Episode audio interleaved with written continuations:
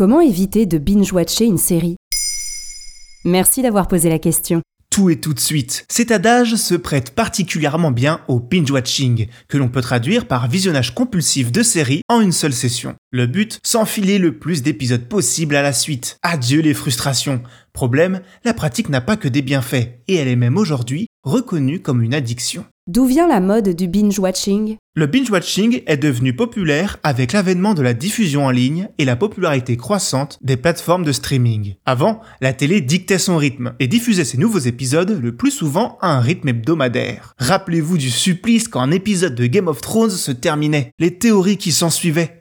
Netflix a changé les choses en sortant des saisons dans leur intégralité le jour même. Plus besoin d'attendre avant de découvrir comment se résout un cliffhanger de fin d'épisode. L'envie de tout empiffrer devient irrépressible. La pratique a ses adeptes et ses détracteurs, mais des plateformes comme Disney ou Amazon Prime reviennent à des diffusions plus espacées dans le temps. Elles ont l'avantage pour ces services d'être plus longtemps présents dans l'actualité, la sortie d'un nouvel épisode étant toujours un petit événement. Quels sont les méfaits du binge-watching? Moins fun, à un stade avancé, le binge-watching peut avoir des effets négatifs sur la santé physique et mentale. Il peut entraîner une mauvaise qualité de sommeil, une mauvaise alimentation, des sautes d'humeur, une sédentarité et un manque d'exercice physique. De plus, il peut également avoir un impact négatif sur les relations sociales et la vie personnelle, car le binge-watching est un véritable cannibalisateur de temps. Alors, quels sont les meilleurs conseils pour éviter de binge-watcher une série? Voici quelques conseils qui pourraient vous aider à éviter de binge-watcher une série. Apprenez à être patient,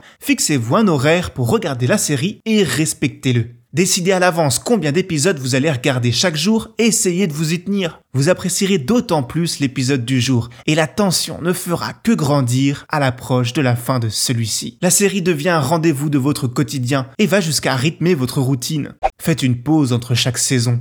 Si vous avez terminé l'une d'entre elles, attendez un certain temps avant de commencer la suivante. Prenez du recul et pensez aux bienfaits de cette façon de faire.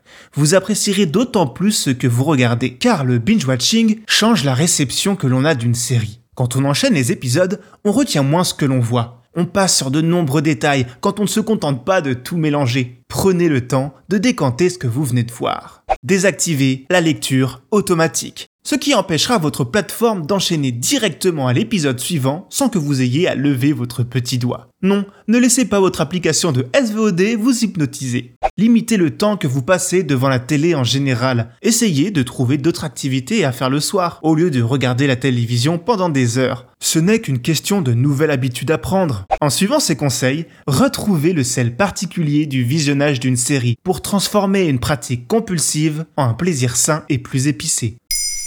Maintenant, vous savez, un épisode écrit et réalisé par Jonathan Oppard. Ce podcast est disponible sur toutes les plateformes audio. Et si cet épisode vous a plu, n'hésitez pas à laisser des commentaires ou des étoiles sur vos applis de podcast préférés.